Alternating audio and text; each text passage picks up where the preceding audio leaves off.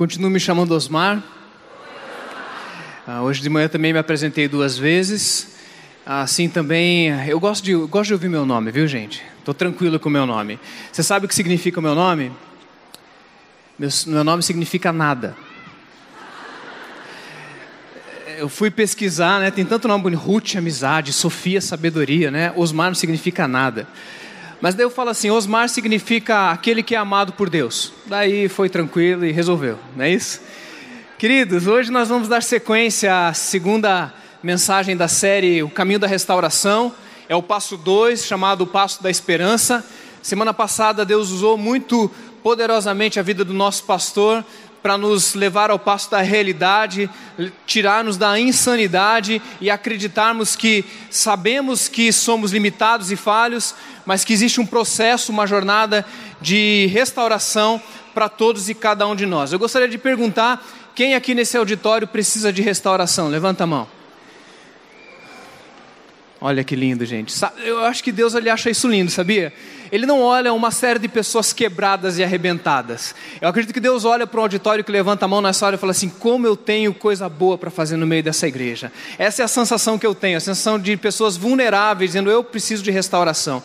E esse processo, ele foi deveras importante para a minha vida há uns seis anos atrás, quando eu conheci o Celebrando a Restauração e fizemos o primeiro grupo de passos.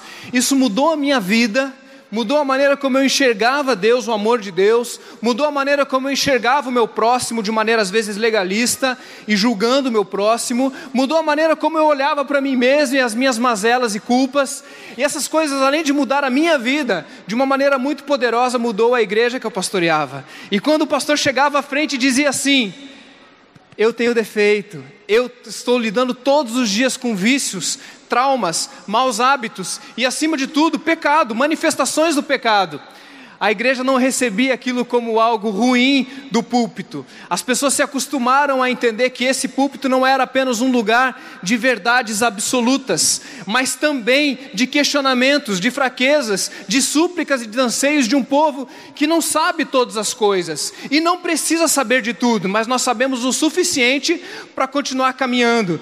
Então, quando eu falava isso, a igreja mudou. A igreja teve um clima diferente, a sensação que dava é que a igreja se assentava e dizia: essa igreja que eu quero fazer parte, uma igreja onde o púlpito não é diferente de mim, o púlpito não está distante de mim. Essa, essa ideia de pregarmos o caminho da restauração é mostrarmos que esse processo não é apenas para algumas pessoas que se reúnem na segunda-feira aqui na Tendinha, ou no CR Team, ali no Radical, ou na sexta-feira no Unicet. Não, ele não é um programa semanal, ele é um estilo de vida com valores e princípios que nós queremos cada dia mais viver e experimentar enquanto igreja do Senhor, sermos pessoas que estão em contínuo processo de restauração, lutando contra vícios, traumas, maus hábitos e pecados. Essas coisas aparecem na nossa vida de uma maneira muito preciosa. Deus ele dá um jeito da gente perceber que precisa de restauração. Como?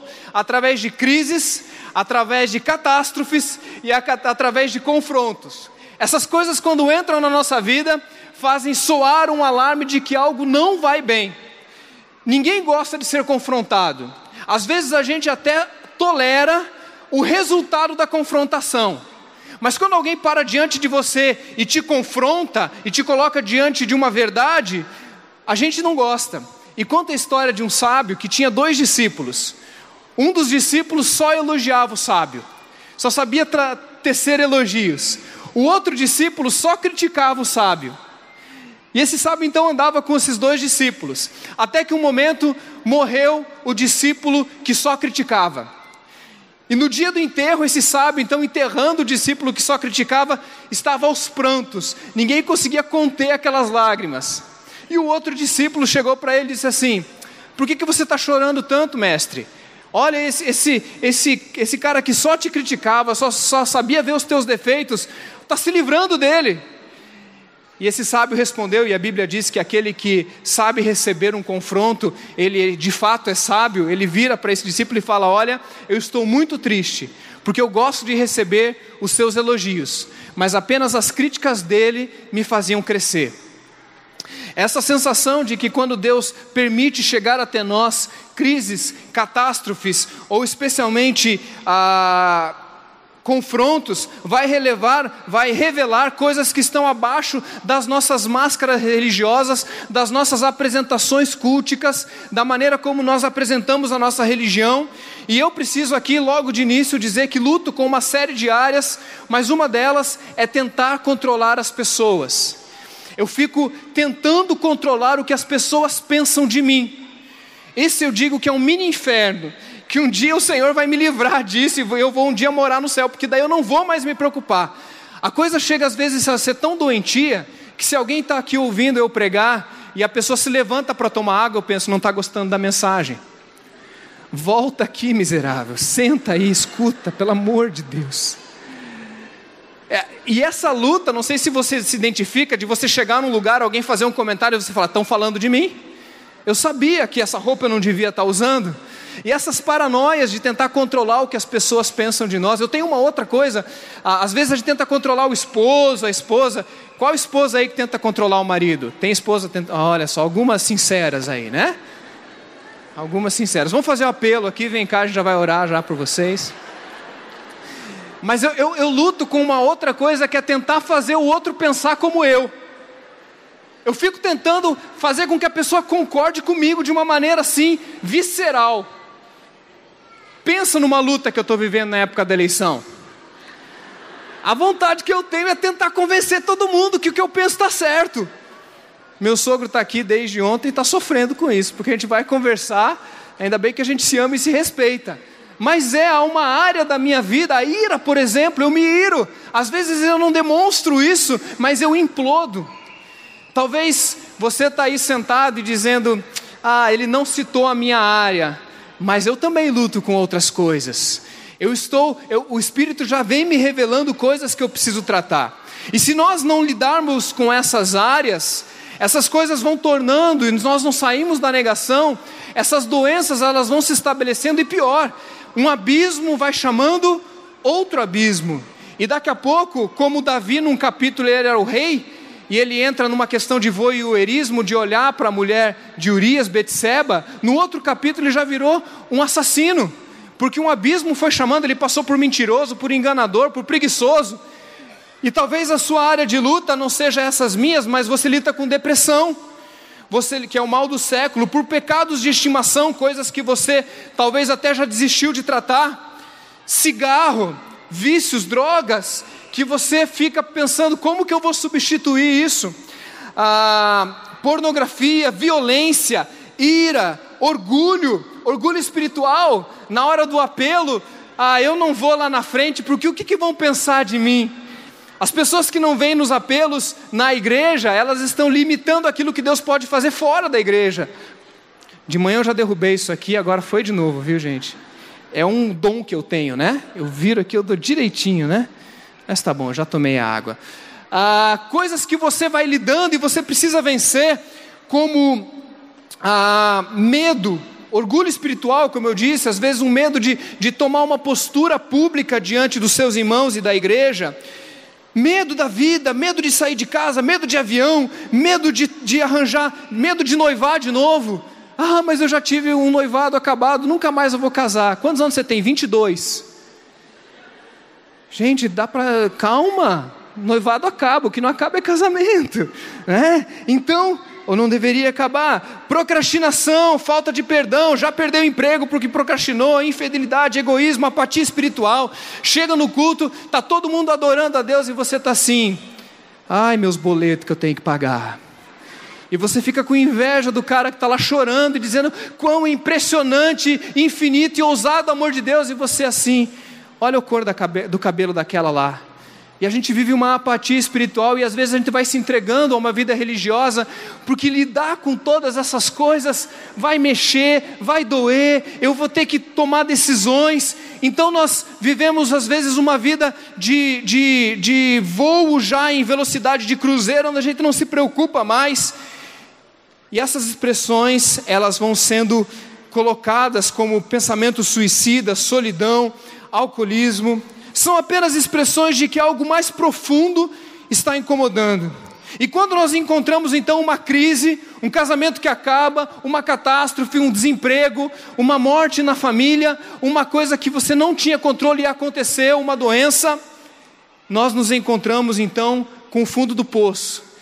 E quando você dá de cara com o fundo do poço ou com uma crise, você vive dois caminhos: ou você é quebrado, ou você é quebrantado. Só tem dois caminhos. Quando você encontra a catástrofe, ou aquilo te quebra e você não consegue fazer mais nada, a pessoa perde o emprego, ela, ou ela vai para a depressão, ou ela fica maluca, ou aquela luta, aquela dificuldade a quebranta. A diferença é que o que Deus usou o pastor Armando na semana passada, não para nos destruir, trazendo o passo da realidade, mas para nos desconstruir porque nós cremos num Deus que não, apega, não apaga o pavio que fumega. O pavio que fumega é aquele fiozinho que já está apagando, sabe? E você faz assim, ó. Tss. Deus, quando Ele vê que você está quase apagando, Ele não faz. Tss. Ele vai lá, abana para que você pegue fogo de novo. Então, Deus usou o pastor Armando semana passada para dizer: desconstrói isso não está quebrado, você, tá, você tem que quebrantar. E assim como Jeremias, quando encontra aquele vaso diante do oleiro, e diz assim: Vamos desconstruir, porque está ficando torto. Um abismo está chamando outro abismo, e daí o, o barro se desfaz na mão do oleiro, e daí o oleiro, em Jeremias capítulo 29, ele reconstrói um novo vaso, que agora um vaso de honra, não pelo que está fora ou por sua beleza externa, mas pelo conteúdo que leva um tesouro que é o Espírito Santo de Deus. Quantos aqui querem ser restaurados?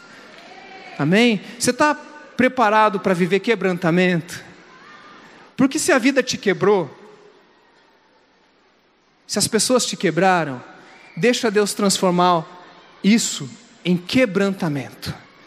E se isso acontecer nessa noite, você vai viver, vai viver não destruição, mas restauração. Esse é o convite do Senhor para nós essa noite. Semana passada Deus usou o pastor Armando e hoje nós precisamos entender que algo não vai bem. Você já está no segundo casamento pensando em ir para o terceiro e dizendo eu controlo. Você já largou o cigarro dez vezes esse ano. Toda semana você larga o cigarro e diz semana que vem eu vou largar de verdade. Você aperta os cinco minutos para sempre para dormir um pouco mais e chega atrasado já perdeu o emprego, já perdeu o respeito da sua esposa, já perdeu o respeito do seu chefe, já perdeu o respeito das pessoas da tua igreja e pior de tudo, perdeu o respeito próprio. Alguma coisa não vai bem. Deixa Deus quebrantar você e se abra para o que Ele vai fazer. A parte boa, e eu quero chamar já o Bezerra aqui, um casal muito especial, é que isso que eu estou falando aqui e os versículos que nós vamos ler eles não são apenas palavras, eles não são apenas conceitos, eles não são apenas frases. E hoje também está aqui a Gleice, né? Estão cansados do retiro do quarto passo? É? Cansa... Vocês estão quebrados ou quebrantados? Os dois. Mais quebrados do que quebrantados, né? Então vamos ouvir o que, que Deus faz na questão de esperança na vida desse casal. Que Deus abençoe. Boa noite, eu sou o Bezerra. Oi, Bezerra. Um discípulo amado de Jesus em processo contínuo de restauração. Citando aqui algumas áreas de luta, uma delas é a procrastinação, outra área muito latente assim. Parece mentira, mas é o medo de falar em público. Mas só por hoje Deus me deu a vitória, só por hoje estou aqui, só por hoje aí encarando aí o passo da esperança. E aí, amigo? Boa noite, eu me chamo Rogério discípulo amado de Jesus, lutando em várias áreas: a ira, é, a mentira, a autossuficiência, o orgulho, é, a loucura da pornografia e muitas outras áreas, mas limpo só por hoje, pelo poder, no poder superior. Oi, eu me chamo Josi. Oi, Josi. Oi, Josi. Eu, discípulo amado do Senhor que luta com, dentre muitas, a insubmissão, o controle, o orgulho, a ira. E aí vai. Eu continuo me chamando Gleice. Oi, Gleice. Uma discípula de Jesus em processo de restauração, lutando aí com várias falhas de caráter, né? Autossuficiência, o controle, manipulação, codependência emocional. Vou parar por aqui. Isso, Gleice. É interessante que semana passada nós falamos do passo 1, um, o passo da realidade, sair da negação. A gente viu aqui esse lance de admitir que eu preciso de ajuda, que a minha vida está fora de controle. E se a minha vida está fora de controle, então preciso do passo 2, que é o passo da esperança. Né? A esperança num poder superior, e esse poder superior tem nome próprio, que é Jesus Cristo, que pode devolver a minha sanidade. Porque na verdade o passo 2 é esse passo onde é, eu estou vivendo insanidade em todas as áreas. Eu estou dizendo que dessa vez vai ser diferente. E aí eu repito a mesma coisa. Não, mas agora vai ser diferente. Eu continuo repetindo, então isso é insanidade. Então chegar nesse passo e entender que há esse poder superior que pode restituir, que pode devolver a minha sanidade faz toda a diferença. Rogério, como é que foi para ti, cara? Como é que você chegou aqui no CR? Como é que você começou o teu processo? Pode citar algumas insanidades tuas a gente, cara? É, eu cheguei há quase dois anos. É, eu vinha já de ambiente de igreja, já desde 93, mas tinha várias insanidades na minha vida, né? A ira. É, eu, eu, posso citar, por exemplo, a pornografia, e, e para isso vale todas as áreas. Que era uma coisa, por exemplo, que era feito em oculto. Só eu sabia que eu fazia, ninguém sabia. Ou seja, era uma coisa que eu praticava e era uma insanidade porque era um ciclo vicioso. Eu praticava e isso também vale para mentira e para as outras áreas de luta. E sempre ficava constrangido comigo mesmo e mas mesmo assim praticava e ficava como uma pessoa que ficava com medo de Deus. Aí através disso eu achava que não era perdoado, achava que não merecia perdão, achava que que não tinha jeito para mim. E aí daí veio também a questão do isolamento, que aí eu me isolava das pessoas, ficava é, não queria falar com as pessoas por conta das minhas falhas de caráter. A, a questão da esperança foi quando eu cheguei aqui e conheci o que realmente é a esperança faz na vida da gente através do passo 2, através do CR e também é, do grupo de passos, é exatamente isso: é trabalhar aquilo que era ciclo vicioso e confiando que Deus faria com que eu é, restaurasse todas aquelas falhas legal, legal. minhas de caráter. E isso foi o que aconteceu em relação à esperança. E contigo, Gleice, como é que foi perceber as tuas insanidades, é, colocar em prática, sair da negação? Conta pra gente um pouquinho, amiga. Então, né, quando eu saí da negação, eu fui atropelada, né? Digo, meu Deus, e agora o que, é que eu faço com essa ruma de coisa? Com esse entulho, né? Como eu falei semana passada. E aí, eu vejo o passo da esperança como o passo do calma, filha. Isso aí tá tudo aí, mas eu tô aqui. Então, a, o passo 2 me fez entender que existe uma esperança infinitamente maior do que eu, que é o meu poder superior Jesus, e que ele é capaz de restituir toda a sanidade, né? De desconstruir todo aquele ciclo vicioso que eu estava e que me fazia mal, por exemplo. Uma das minhas insanidades é o controle. Quanto mais eu controlo, eu mexo, mexo, mexo, mais insegura eu fico. Quanto mais insegura eu fico, mais eu controlo. Chego para ti, Bezerra, tu me ama? Sim. Aí o Bezerra diz que me ama. Aí eu não sei, Josi, se o Bezerra diz que me ama porque ele queria dizer ou se porque eu fui lá perguntar. Então, o meu controle gera a minha insegurança. E quando eu entendi isso, eu digo, e agora? Como é que eu faço para resolver isso? Né? E aí, o poder superior de Jesus trouxe essa esperança de que eu poderia andar em equilíbrio novamente. E para ti, Josi, como foi? Sim, o passo 2 da esperança, na realidade, foi desafiador. Por conta de que, como eu luto com a insubmissão, é, após isso, como é que eu ia ter confiança em algo que eu não conhecia?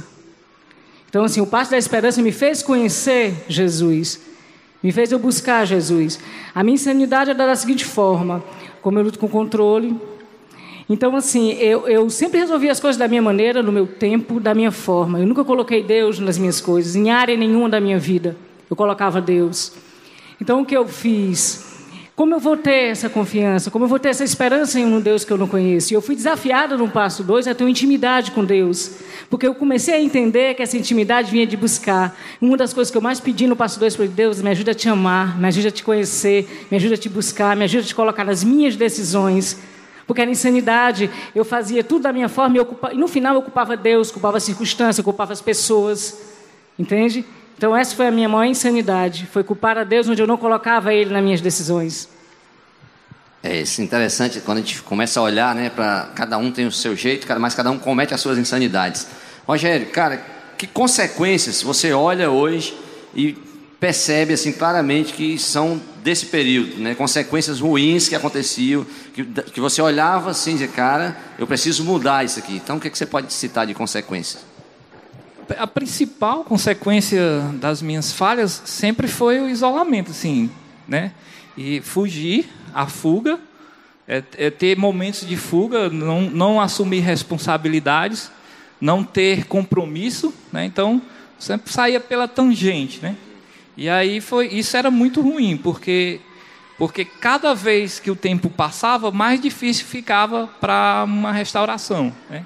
Então, nesse sentido, essas são as consequências. Eu olho para mim, uma delas, quando eu olho para procrastinação, né? Eu trabalho, coisas dos outros, eu resolvo, faço tudo na hora. Quando é para cuidar das minhas coisas, eu procrastino, eu deixo para os 48 minutos do segundo tempo, né? Eu sempre cito o exemplo do meu armário, né?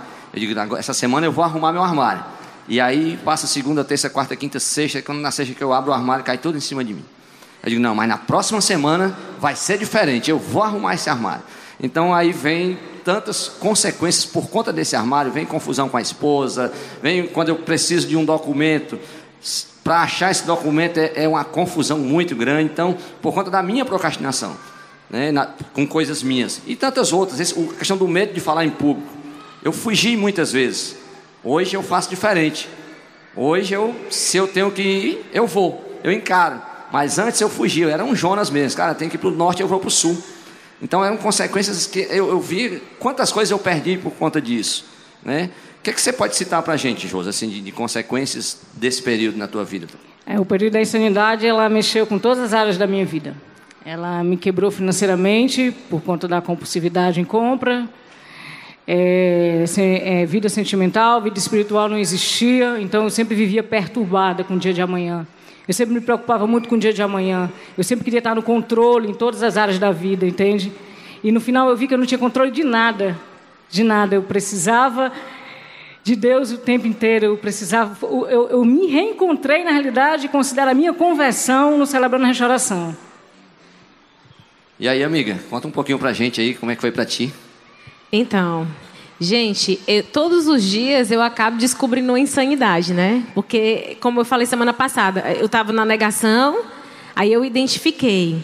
Mas às vezes eu volto para a negação e continuo fazendo a mesma coisa e isso é insanidade. Então, é muito difícil essa caminhada e é cansativa, né? Porque às vezes dá aquele sentimento de, ah, meu Deus do céu, não vai melhorar nunca eu não vou conseguir. É o famoso pecado de estimação, né? Eu boto aqui debaixo do braço e tem aquele que eu digo assim, ô, oh, bichinho, é tão bom para mim. Um deles é a rebeldia. Eu luto com a rebeldia. Então eu acho que a rebeldia é algo que, ao mesmo tempo em que me faz mal, ele me traz um senso de justiça, ele me traz uma, uma postura de posicionamento. Então eu acabo dizendo assim, deixa o bichinho aqui. Isso é insanidade. Né? Eu identifico e eu boto aqui debaixo do tapete e fico lá. De vez em quando eu puxo e uso de novo. Mas assim, a gente está falando de coisa ruim, de coisa difícil, a gente está pensando assim, né? Rapaz, esse negócio de viver 12 passos é ruim, né? Mas às vezes Deus precisa realmente quebrar, destruir para fazer de novo. Né? Para fazer de nós um vaso novo. Mas, Josi, quais foram os benefícios que tu encontrou né, ao praticar o passo 2, o passo da esperança? Primeiro, encontrar paz diante das tribulações. Deus, eu consigo sentir refrigério, eu consigo hoje descansar, entende? Independente de como esteja, foi uma das coisas que eu também tinha pedido a Deus, que era insano, era insano eu pensar sempre no dia de amanhã. Então Deus me deu a esperança. Eu consegui me sentir amada. Eu sabia que Ele já conhecia meus defeitos de caráter. E eu me sentia acolhida, eu me sentia amada. E eu consegui é, é, como é que se diz, em todas as áreas, orar antes de decidir algo, conseguir ter essa relação vertical que eu tanto precisava. E isso me ajuda no cotidiano de vida, embora não tenha resolvido todos os meus problemas, mas diante de eu saber que eu tenho um poder superior, Jesus, que cuida de mim, eu descanso. Tá ruim, tá ruim, mas algo Deus vai fazer nisso aqui, eu creio. Embora esteja tudo embaraçado, eu consigo ter esse descanso. Antes não, antes me perturbava e culpava a Deus. É interessante, né? Que a gente fala de dificuldades e eu gosto muito da oração da serenidade quando ela fala, né? Eu sei que você hoje falou hoje de manhã sobre isso, né? Recebendo as dificuldades como um caminho para a paz. Às vezes eu não quero lidar com a frustração porque ela é, ela é desgostosa. Mas os nossos sofrimentos leves e momentâneos estão produzindo para nós uma glória que é eterna, como Paulo diz, né? E ainda tem um trecho da oração da serenidade que é, é que nós vamos ser aqui razoavelmente felizes, porque supremamente felizes só lá na eternidade, né? E aí, Rogério? Como é que é o benefício para você? Bom, eu, eu, parto do princípio dos três, daqueles três princípios do, do passo dois, que é Deus, ele me conhece, Ele sabe quem eu sou, Ele conhece as minhas falhas, sabe os meus pensamentos. Ele também tem um outro princípio que é Ele me aceita é, da forma que eu sou. E o terceiro princípio é que Ele me ajuda a vencer isso. E isso tem funcionado muito bem. Deus tem me dado realmente refrigério, como a Jos bem aplicou. É, ele tem me ajudado assim a quando estou próximo de, de cair em alguma área de luta minha, eu sempre me lembro desses princípios e na esperança de não, eu não, não posso cair aqui. Então isso, isso tem sido um exercício muito benéfico para mim, porque aí eu me lembro que eu, que eu preciso lutar contra aquilo e de certa forma vencê-lo através dessa esperança de ter, de saber que o Senhor está sempre do meu lado me ajudando, que Deus tem o, o nosso poder superior, Jesus ele me dá essa força para conseguir vencer ou lutar essa batalha. Precioso. E você, Bezerra? Não, é interessante. Quando, quando falo dessa questão da, da, dos benefícios, lá atrás eu perdi muita coisa por conta dessa insegurança, por conta desse medo, por conta da minha procrastinação. Lá atrás eu abandonei faculdade por conta de uma depressão. E aí eu precisei realmente, como eu falei semana passada, entender que eu precisava de ajuda, olhar e entender que dá para caminhar em linha reta, deixar de caminhar em círculo. Né? E aí eu fui reconstruindo, né? Deus foi reconstruindo tudo isso na minha vida. Então hoje eu, eu lembro que no dia da minha formatura foi a maior alegria, porque eu tinha dito que nunca mais eu ia voltar numa faculdade. E aí eu tratei, entendi, de, capaz há esperança nesse poder superior. Então, com, com ele eu vou. E aí, quando eu concluí, no dia da minha formatura, foi um dos maiores presentes foi esse benefício de entender que era possível fa falar, que era possível vencer, que não era por conta de um seminário que uma vez eu não consegui apresentar, que agora eu não ia falar mais, que agora eu ia desistir de tudo. Então hoje o benefício é entender, tá difícil, tá, mas eu tenho um Deus do meu lado que é maior do que tudo isso. Então vale a pena, eu tenho um poder superior que é maior do que tudo isso, né? Então hoje eu celebro pequenos detalhes, celebro pequenas vitórias, porque é essas pequenas que vão me fazendo crescer a cada dia, né? Que bom. É difícil viver uma caminhada de restauração, é difícil ser cristão nos dias de hoje, é difícil é, olhar para dentro de mim e ver muitas vezes aquilo que eu não quero ver, né? Ou aquilo que eu não gostaria de ver. Eu falei que é muito difícil para mim admitir que fui vítima.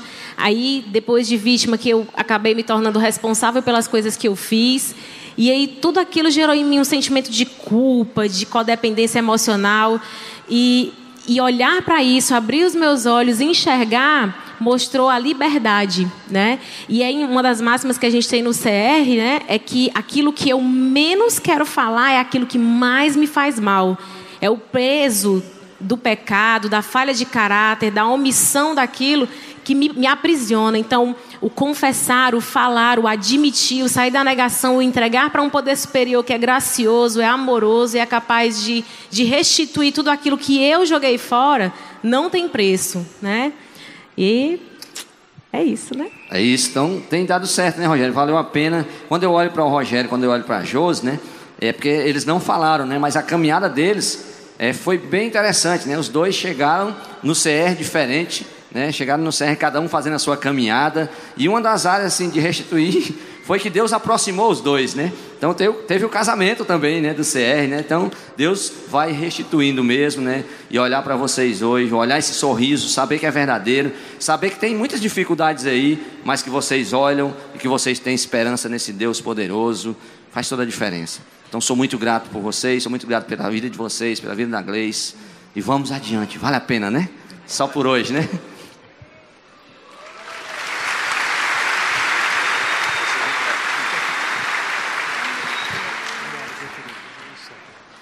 Obrigado, Bezerra, Gleice. Isso que o Bezerra tem vergonha de falar, né?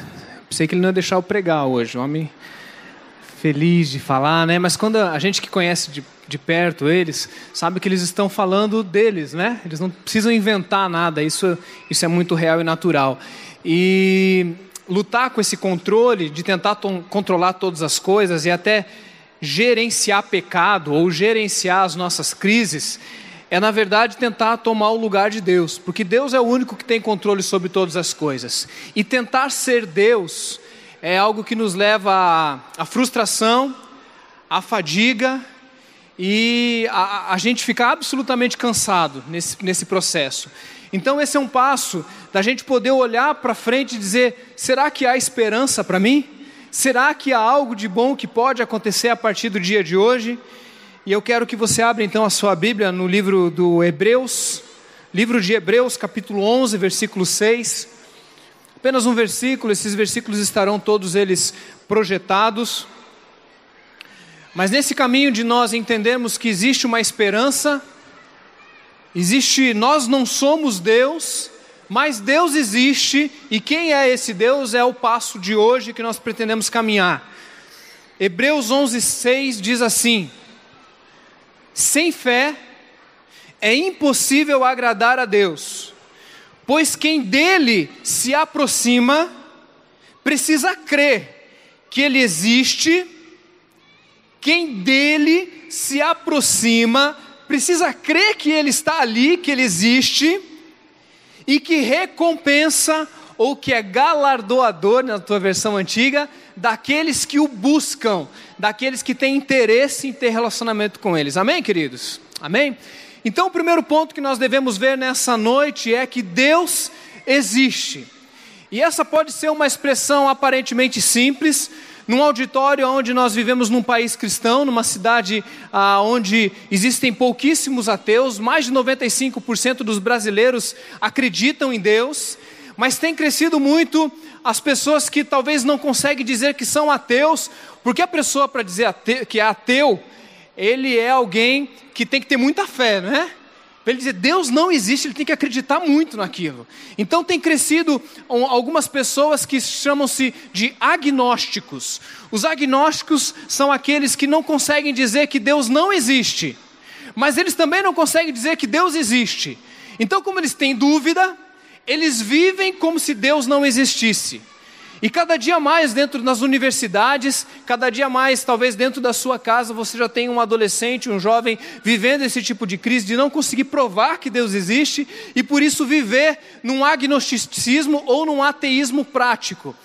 Mas a Bíblia, ela nunca discutiu a existência ou não de Deus. A Bíblia sempre tratou a luta entre deuses, quem, o Deus, quem é Deus maior? Porque o ateísmo é uma coisa moderna, de 500 anos para cá e de 100 anos para cá que a coisa cresceu. Na Bíblia, a, as lutas não eram contra dois povos.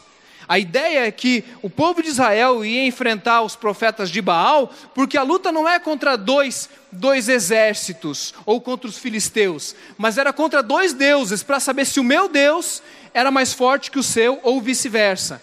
Então a Bíblia ela nem, nem se preocupa com esse, com esse pensamento. Inclusive o Provérbios diz que é tolo, ou Salmo, na verdade, que diz que é tolo aquele que diz no seu coração não a Deus. Porque crer que Deus existe é algo muito intuitivo ao ser humano. O Salmo 19 vai dizer que a glória de Deus, ela viaja pelos céus e o firmamento é a obra da, das artes, das obras das suas mãos. Então, quando a gente olha para o céu, azul durante o dia de hoje e agora a gente sente essa brisa batendo. Quem está sentindo a brisa agora aí? Que delícia, né, gente? A gente sente essa brisa e a gente é indesculpável de acreditar que Deus existe, porque até a ciência chega até esse momento de dizer. Não tem como explicar que as coisas surgiram do nada. A ciência já tem teorias que admitem a existência de Deus. Existe um outro, outro argumento chamado teleológico, ou, o argumento moral de que toda criança ela precisa aprender a fazer o que é certo ou aprender o que é errado. Ela precisa aprender a fazer o que é certo, porque o errado ela já faz naturalmente. A criança ainda quando ela erra fala assim, filhão, não coloca o dedo na tomada. 3, 4 anos, entrando na idade da razão, a criança faz assim, ó. E os dedinhos são do tamanho do buraquinho, né? Tem que colocar um protetor. A criança sabe que é errado ou não sabe? O senso moral do que é certo do que é errado, apesar de variar dentro das culturas, ele perpassa todas as sociedades e culturas durante todo o tempo. A Dallas Willard diz que esse senso de moral e de ética que carregamos em nós é a assinatura divina na nossa mente. Deus ele se revela através desse tipo de sensação. E esse tipo de, de percepção, um homem chamado Agostinho de Hipona, um dia perguntaram para ele, Agostinho, como é que você é, provaria que Deus existe? E ele saiu com essa, ele disse assim: para quem acredita, perdão, para quem não acredita, nenhuma prova é suficiente. E para quem acredita, nenhuma prova é necessária. Porque quando nós intuímos e nos entregamos à sensação e à certeza que Deus de fato existe, nós podemos então dar passos. E um escritor é, russo chamado Fyodor Dostoiévski, ele escreveu Os Irmãos Karamazov, é excelente essa obra, e diz assim que, dentro do contexto, a paráfrase, a conversa é o seguinte: se Deus não existe, tudo é permitido. Então, negar a existência de Deus é também uma certa comodidade de entender se Deus não existe, então a gente vai fazer, vai ser laissez-faire, vamos fazer aquilo que estiver na nossa mente. Não, não, não. Deus se revelou na natureza. A, a Bíblia diz no Salmo 19 que o, o, um dia chama o outro dia.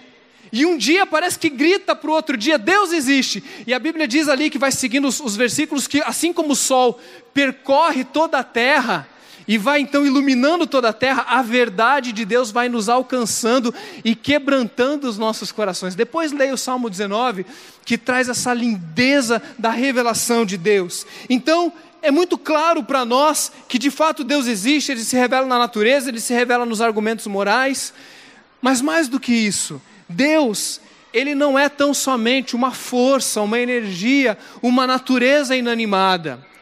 Deus, ele se revela na Bíblia como pessoa. Então a pergunta não é o que é Deus ou se Deus existe, mas a pergunta agora é: quem é Deus? Quem é o Deus? Será que você, a visão que você tem de Deus, ela é um Deus imoral?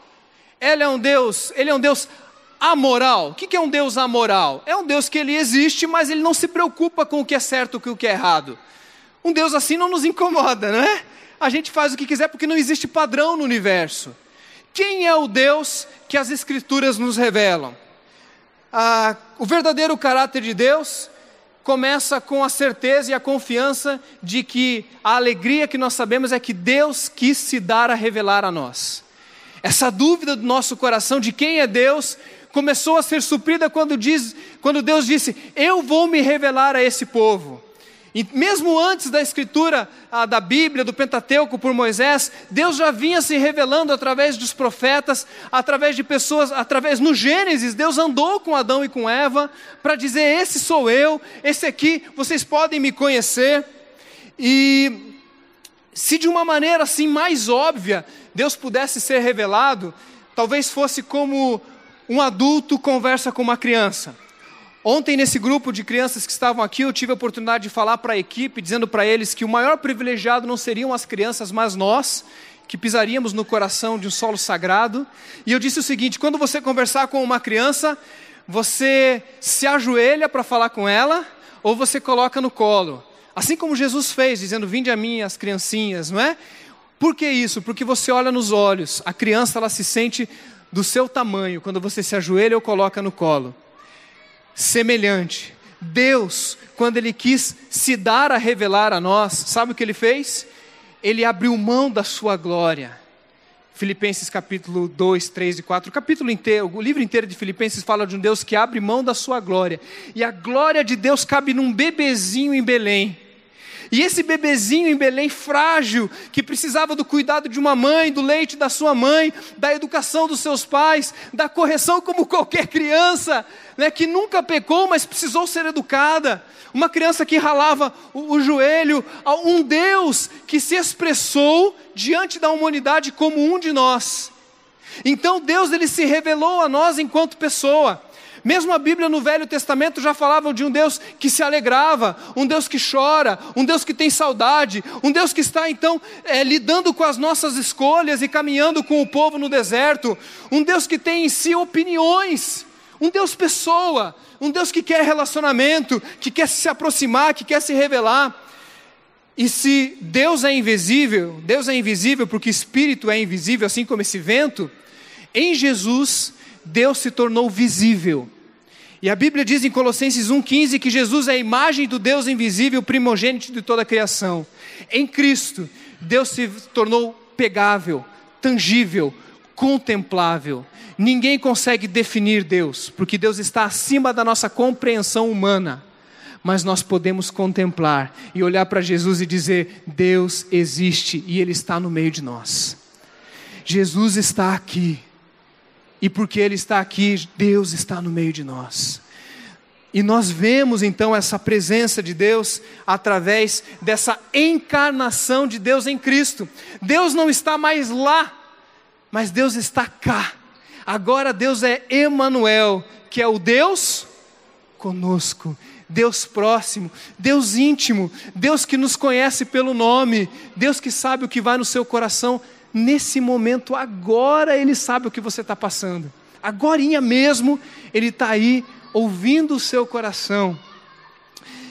Então Deus sabe tudo sobre mim. A proximidade de Deus na Bíblia não é tratado com tranquilidade, porque quando a Bíblia nos revela que Deus chega próximo, isso gera naquelas pessoas um temor, um medo. A, a, a, os cientistas dizem que a Terra está exatamente no lugar onde Deus colocou. Porque se a Terra tivesse um metro para frente, seria queimada pelo Sol. Se tivesse um metro para trás, seria congelada. A Terra está exatamente onde Deus a colocou. Amém? Bom saber, né, que Deus cuidou disso tudo. Mas não só isso. Imagina nós, pecadores, falhos, cheios de defeitos, quando nós nos aproximamos de Deus, que é muito mais forte do que o sol, do que é muito mais santo e é muito mais ah, ah, fogo consumidor, como diz o Novo Testamento, nós seríamos então queimados por Sua glória. E quando Moisés, ele fala assim: Deus, eu quero ver o Senhor. E daí Deus fala assim: então tá bom, Moisés. Eu sei que a tua vida é dura, esse povo é cansativo aí para você caminhar com eles, então eu vou fazer o seguinte: Moisés, fica atrás da pedra, que eu vou passar por trás da rocha. Lembra desse texto? E daí Moisés fica meio de canto assim, né? E Deus passa como, como que de lado, assim. Ele passa assim por trás da rocha. E o rosto de Moisés fica brilhando semanas. Só porque Deus ele fez um lampejozinho. E 1 Coríntios vai dizer que nós vimos como por espelho. Um dia nós veremos face a face, amém, gente? Um dia nós veremos face a face. Mas não vai ser com esse corpo corruptível porque se víssemos a glória de Deus por completo, esse corpo seria fulminado pela glória de Deus. Nós veremos face a face com um corpo incorruptível. Por enquanto, nós tememos quando nos aproximamos de Deus. Foi essa a experiência de Adão no Éden. Quando Adão peca e Deus fala: Cadê você, Adão? Adão está o quê? Com medo atrás de um arbusto. Temor, um temor de Deus que o faz se esconder. Isso acontece com Moisés, isso acontece com Isaías. Quando Isaías tem uma visão do trono, no, na, no, no, no ano da morte do rei Urias, ah, Uzias, Isaías vê Deus assentado num alto e sublime trono, e daí Isaías fala: Ai de mim, que vou perecendo, porque eu tenho lábios impuros, habito no meio de um povo de impuros lábios, eu vou morrer. E daí Deus fala: calma, calma, calma. Um anjo vai lá, coloca uma brasa viva nos lábios, purifica. Você não vai morrer porque você tem temor do meu poder, mas eu quero dizer que além do meu poder existe o meu amor. E a mesma relação nós vemos com Pedro. Pedro, quando estava lá no barco e Jesus vem andando sobre as águas, e daí Deus olha, daí Pedro olha para Jesus e fala assim: Jesus é Deus! Jesus é Deus encarnado, Deus encarnou em Jesus tem misericórdia de mim, porque eu vou morrer. E daí Jesus fala assim: calma, Pedro, calma, Pedro, eu sou o Deus Todo-Poderoso, mas eu sou o Deus que está se revelando em amor para você. João, na ilha de Pátimos, a mesma sensação, ele começa a enxergar coisas indizíveis. E de repente ele olha para Jesus em glória e ele fala assim: Eu vou morrer. E daí Jesus olha para João e diz assim: Não temas. Você tem medo de Deus? Você veio aqui hoje e você tem medo do poder de Deus? Eu quero dizer que Deus é todo poderoso. E Deus ele pode nos consumir assim, olha. É um sopro. Ele acaba com toda a existência. Mas eu quero dizer hoje para você que Deus não quer, não está se revelando nesse púlpito todo poderoso, mas ele está se revelando em Cristo todo amoroso. E ele quer te levar para uma experiência que vai além da nossa infância na fé, de ter medo de Deus, para a maturidade na fé que diz assim: eu respeito Deus, mas eu não tenho mais medo dele, porque eu conheço o seu amor e o seu caráter bondoso e misericordioso comigo. Deus sabe tudo sobre mim. Deus ele sabe que todas as nossas lágrimas que nós choramos no secreto. Talvez um dia você já disse: ninguém sabe o que eu estou passando. Tua esposa não sabe, teus filhos não sabem. Você aí em cima que está pregando, você não sabe o que eu estou passando. Talvez eu não saiba, mas Deus sabe. Você não está sozinho, Deus sabe. As lágrimas que você derrama no oculto, a Bíblia diz que Deus recolhe todas as lágrimas dos seus santos e coloca num lugar muito especial. Nenhuma lágrima sua é desperdiçada. Deus ele conhece o motivo de cada lágrima pela vida do seu filho, pela vida das frustrações da sua vida, pelas dores que você sente. Deus conhece até a não lágrima. O que é não lágrima? Não lágrima é o sentimento de indiferença. Ele supera a tristeza. A tristeza ainda é um sentimento, o ódio é um sentimento, a indiferença é o pior estágio. Depressivo, solidão. Deus conhece você.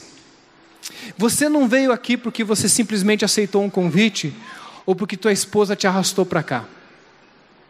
Talvez a tua esposa foi usada por Deus para te arrastar, não é não? Vai, miserável, vai se você vai mudar alguma coisa na sua vida. Empurrou você. E um dia você vai dizer muito obrigado, porque você me confrontou e me trouxe aqui. Mas antes da esposa, antes do carro, antes do que for, Deus estava lá atrás dizendo assim: Eu conheço você e eu tenho um encontro marcado com você no dia 21 de outubro, 19 horas, na tenda da IBC. E eu vou te encontrar, e eu vou me aproximar de você, e quando eu chegar perto de você, e você vai dizer: Deus, o Senhor conhece as minhas lágrimas, Deus, o Senhor conhece os meus sofrimentos, as minhas dores, mas Deus, o Senhor conhece os meus pecados. O Senhor sabe o que eu estou pensando agora. O Senhor sabe o que eu fiz hoje. Deus, o Senhor sabe o que eu estou pensando em fazer amanhã com o meu chefe, amanhã com a minha esposa. O Senhor sabe que o pecado ele habita em mim, não só o que eu faço ou deixo de fazer, mas o pecado que eu sou. E nessa hora, quando nós lembramos do pecado que está em nós, eu gosto de pensar o seguinte: que Deus, Ele não se desilude com a gente. O seu pecado nunca pegou Deus de surpresa, como se você pecou e Deus falou, não sabia que ele ia pecar. Puxa vida, o que, que eu vou fazer? O que, que eu vou fazer? Não, não, não. A Bíblia nos diz que Deus ergueu a cruz antes, na eternidade, antes da criação Deus, antes de dizer haja luz, Deus disse haja cruz, porque Ele sabia que nós iríamos pecar. Deus, Ele não se ilude, Deus não se desilude, porque Ele nunca se iludiu conosco. Ele sabia que somos pecadores, somos fracos, frágeis, limitados, cheios de pecado, é a nossa natureza adâmica. Nosso corpo milita contra o espírito e essa batalha vai sempre continuar. Por isso eu posso te dizer com muita tranquilidade: que o seu pecado, presta atenção, não é uma barreira para Deus alcançar você nessa noite.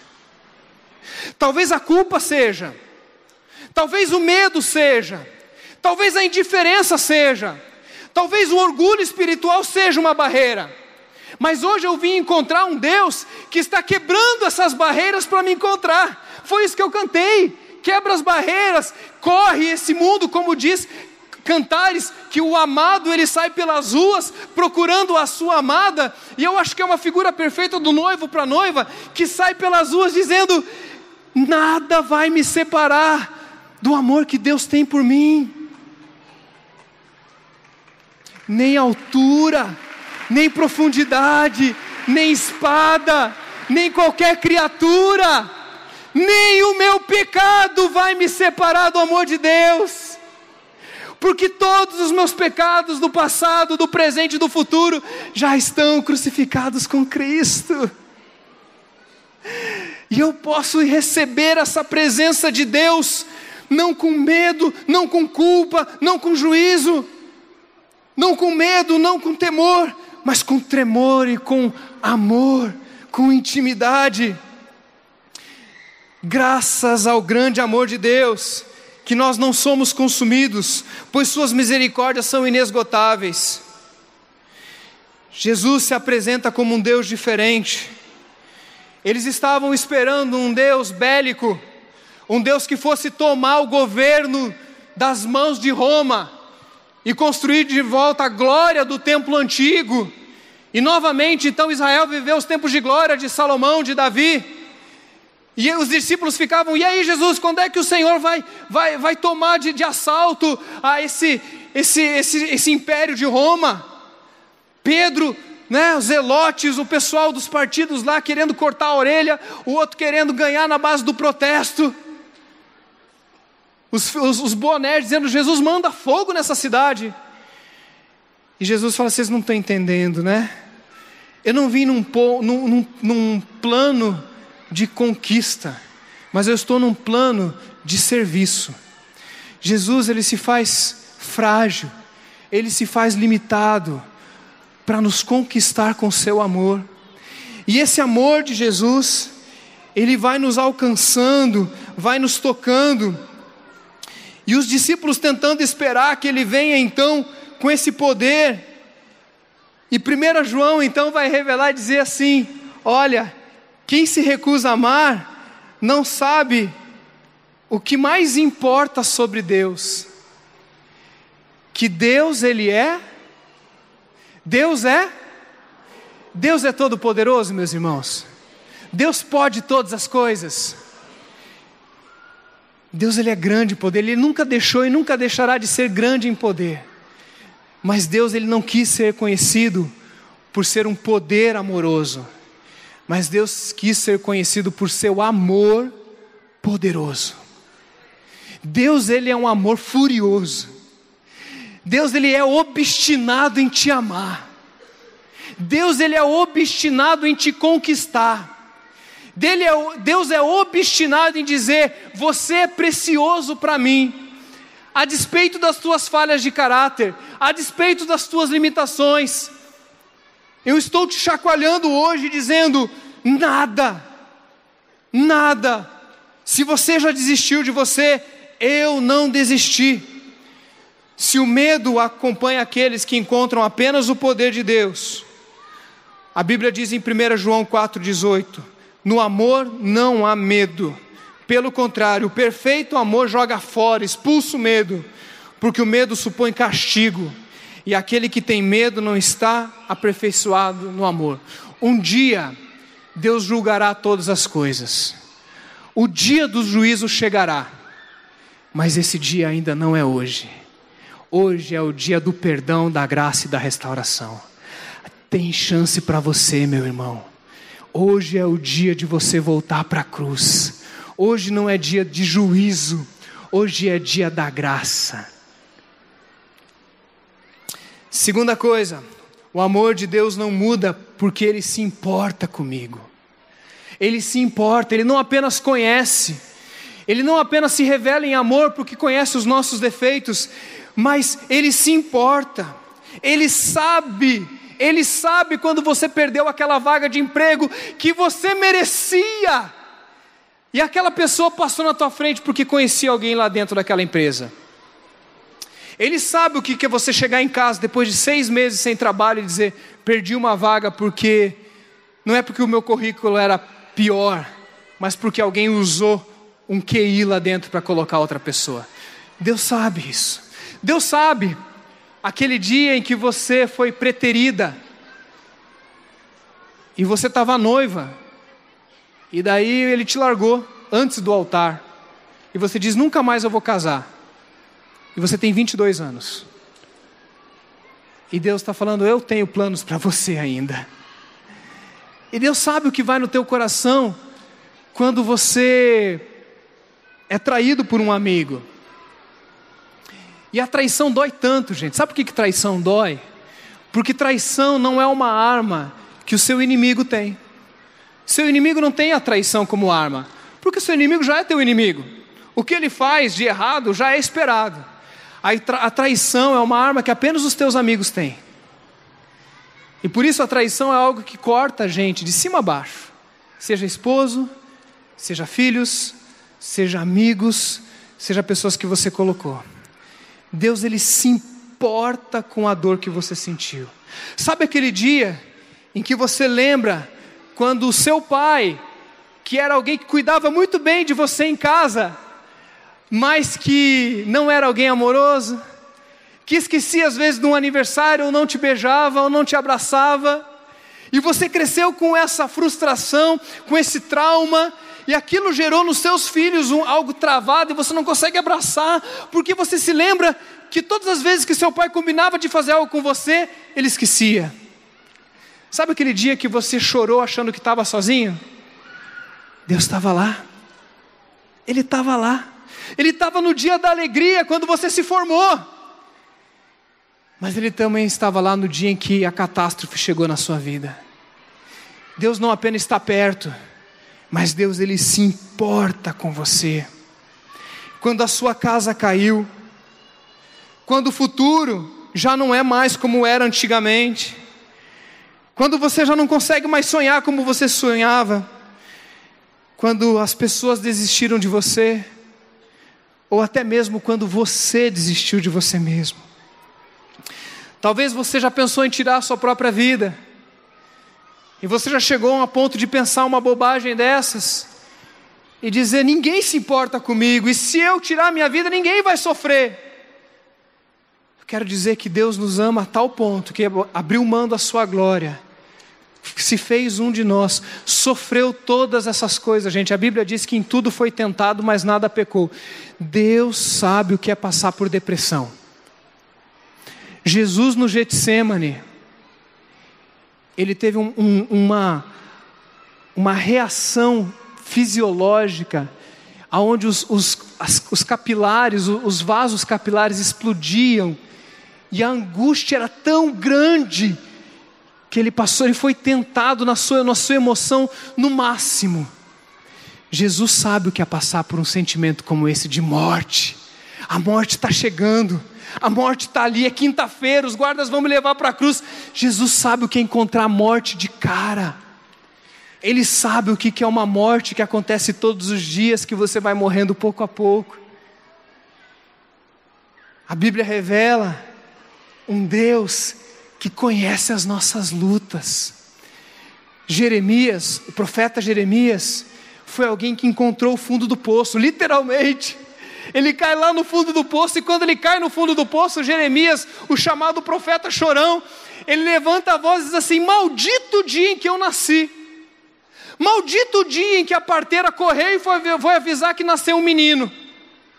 E ele vai dizer: Deus, o Senhor me, me apaixonou, eu fiquei apaixonado pelo Senhor, e agora estou eu aqui apaixonado pelo Senhor no fundo do poço. Jeremias não, tem, não tinha entendido ainda que as nossas dores e as nossas lutas são simplesmente um caminho para a paz. As nossas crises e catástrofes e, e, doenças e depressão é simplesmente uma maneira de Deus chamar a tua atenção para dizer: para de tentar sair desse lugar sozinho, dependa de mim. E daí Deus vira para Jeremias e fala assim: Jeremias, eu amei com amor eterno e com amor leal eu te atraí, eu estou aqui, Jeremias. Saia desse lugar de lamento. Jeremias, saia desse lugar de coitadismo. Tire essa capa de vítima, Jeremias. Para de reclamar do teu pai, para de reclamar da tua mãe, para de reclamar da igreja, para de reclamar do pastor, para de reclamar do governo. Saia desse lugar de destruição e de morte. Olhe para o meu amor. Olhe para o meu amor, gente. Essa mensagem só tem um, um, um ponto, na verdade. É você, no meio da tua crise, da tua dor e do teu sofrimento, você fazer uma coisa só. Tira os olhos do teu pecado, da tua culpa, da tua dor, do teu, do tristeza, do teu, do teu fracasso, da tua frustração e olha para o amor de Deus. Você só precisa fazer isso nessa noite. Você não tem que fazer grandes coisas, não. Você tem que botar as armas no chão. Você tem que colocar as tuas armas no chão, a tua religiosidade, a, o teu orgulho espiritual, coloca de lado e diz assim: Eu não saio daqui sem a minha restauração, porque eu vou acabar com mais um casamento. Eu já estou no segundo e indo para o terceiro achando que eu controlo. Sabe aquele cara que quer começar o, o regime segunda-feira? Amanhã é segunda, é um bom dia para começar regime, não é não? Pessoa que quer é, emagrecer começa hoje, não começa amanhã, porque toda semana tem uma segunda-feira, né? Ah, amanhã eu começo. Começa nada, porque se começar já tinha começado, resolve nada. Hoje a mensagem só tem um ponto: você olhar para as tuas mazelas, para as tuas culpas, para os teus medos, e saber que Deus ouve você, sente você, está perto de você, não para te consumir, porque a Bíblia diz que os olhos do Senhor estão sobre toda a terra. E eu lembro quando eu era criança, eu cantava assim: Cuidado, olhinho que vê. Você cantava essa também?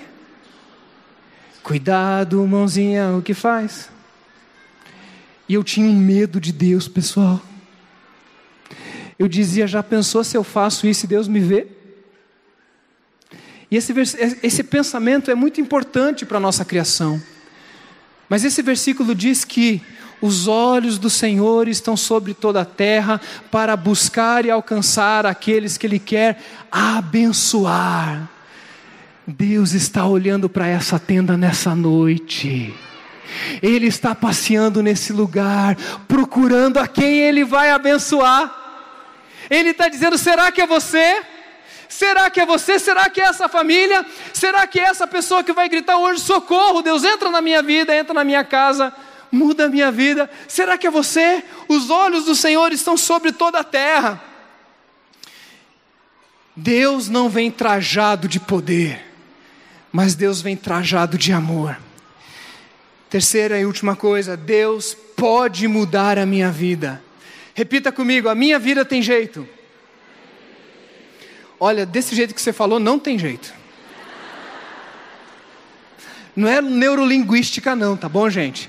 É assim, eu creio que tudo isso que ele falou da Bíblia, à luz do que ele falou, eu digo, a minha vida tem jeito. Então fala, a minha vida tem jeito. Olha, eu não sei se você acredita nisso, não sei se o fulano de tal, não sei se nem minha esposa acredita mais em mim. Eu não sei se o que, que o capeta pensa disso. Eu só sei que ele pensa, ele pensa diferente, e eu vou falar diante dos principados, potestades, das pessoas que estão em volta de mim, de quem me quer bem, de quem me quer mal, e eu creio que pelo poder e pela graça e pelo amor de Deus, revelado em Cristo Jesus, nosso Senhor, a minha vida tem jeito. E a minha restauração começa hoje, em nome de Jesus. Hoje, hoje, hoje, hoje, hoje, hoje, hoje é noite. Hoje à noite é o passo da esperança. Eu chego aqui crendo, Ele tem poder, Deus é poderoso, Deus Ele é forte, mas não para nos condenar ou consumir, para nos restaurar. O dia do juízo, do juízo ainda não é hoje, hoje é dia do perdão. Efésios 1, 19 e 20 diz assim: E a incomparável grandeza do poder de Deus para conosco que cremos conforme a atuação da Sua poderosa força. Deus é poderoso. E Deus é tão poderoso que o versículo diz que Ele exerceu esse poder em Cristo, ressuscitando-o dos mortos e fazendo assentar-se à sua direita nas regiões celestiais. Querido, sabe por que, que Deus ressuscitou Jesus? Deus ressuscitou Jesus porque Ele era o primeiro a ressuscitar fisicamente. Ele é o primeiro que ressuscitaria e não morreria mais, porque todos os outros que ressuscitaram na Bíblia morreram de novo.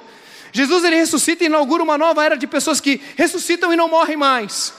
Mas ali estava dizendo o seguinte: eu posso ressuscitar Jesus fisicamente. Se Deus pode ressuscitar Jesus, Ele pode ressuscitar você hoje. Ele pode transformar essa vida de morte que você está caminhando. Porque todo mundo aqui está morrendo, tá ou não está não? Você nasceu, você começou a morrer no dia que você nasceu. Está todo mundo morrendo. Mas você tem duas escolhas. Ou você escolhe viver morrendo, ou você escolhe viver morrendo, ou você escolhe morrer vivendo. Enquanto eu estou morrendo, porque meu corpo vai se consumir, eu vivo. Eu vou viver até o último dia. Porque Deus me ressuscita hoje. Deus está me ressuscitando pela, pelo passo da esperança. Não é neurolinguística, não é palavra correta na hora certa. É pura e tão somente a graça de Deus manifesta dizendo que Ele ressuscitou a Jesus e Ele pode ressuscitar hoje a sua família. Basta que você diga: Eu preciso.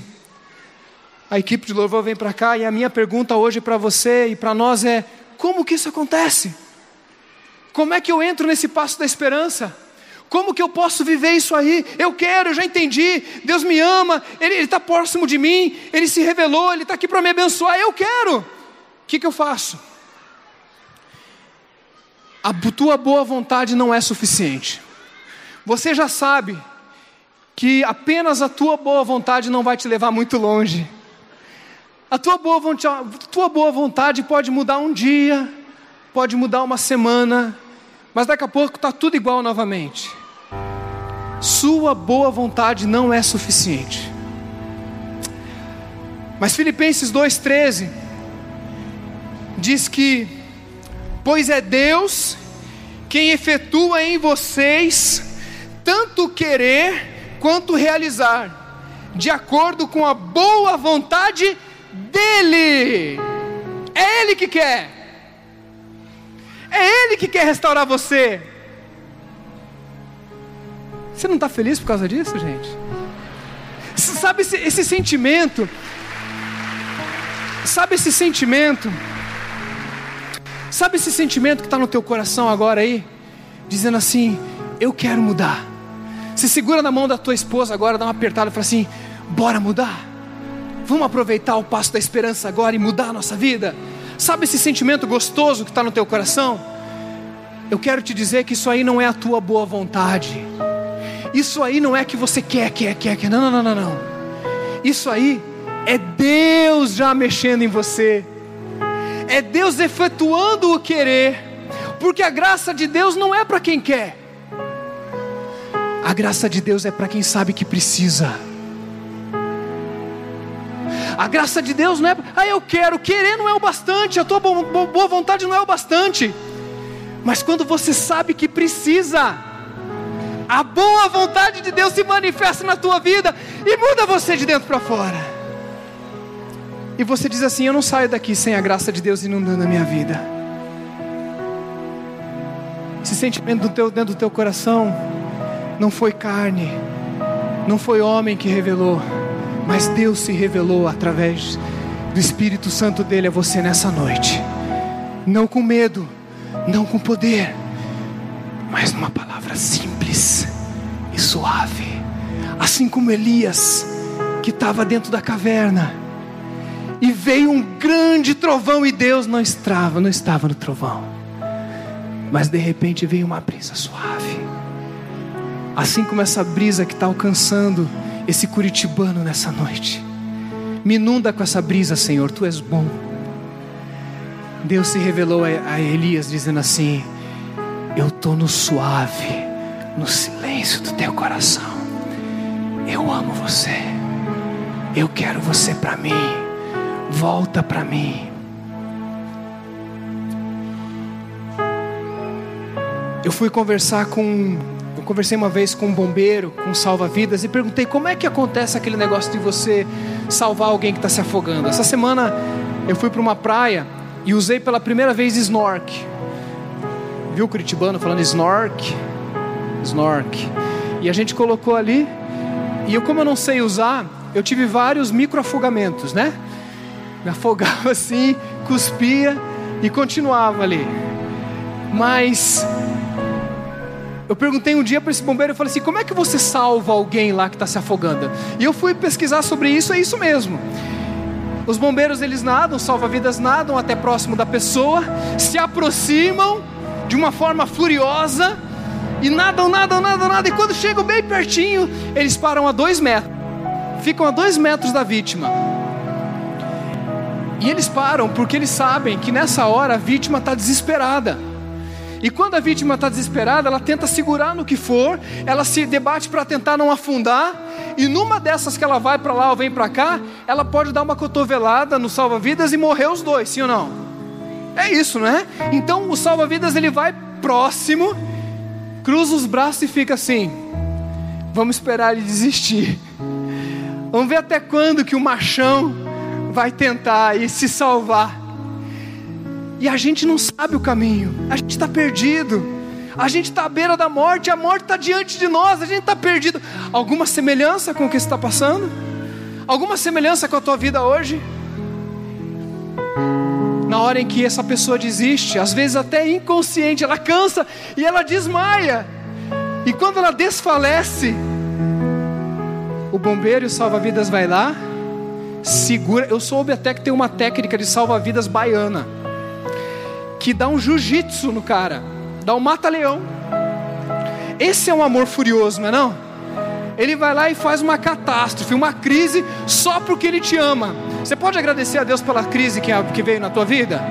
Você pode agradecer a Deus pela catástrofe? Porque se não fosse essas coisas, você não ia depender de Deus. E daí quando o cara tá lá, ele dá um mata-leão, carrega, pega ali exatamente o lugar que a correnteza vai levar e quer levar você para águas tranquilas. Não vai ser fácil, não, gente. A luta só começa, mas começou. Já não é mais para a morte, é para a vida. Tem uma música a gente vai cantar Ousado Amor de Deus porque essa música é maravilhosa. Da outra vez a gente canta Manassés e Efraim, viu? Porque é linda também. Mas essa música é maravilhosa do Ousado Amor. Mas eu lembrei de uma música, outra música, que é assim: Se as águas do mar da vida quiserem, o que, que é para fazer?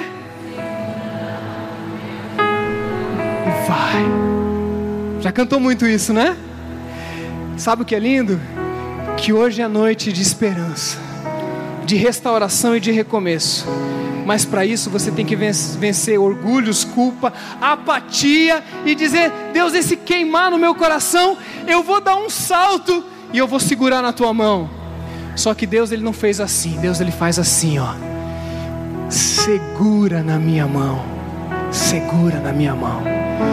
Se você, se Deus falou com você, se você está sentindo que Deus falou com você, e hoje é noite de você entregar algo para Deus, uma área, enquanto a gente canta essa música, vem aqui para frente, a gente vai orar juntos, e a gente vai dizer: Deus, estamos juntos, segurando na tua mão. Deus está falando com você? Vem para cá para nós orarmos juntos.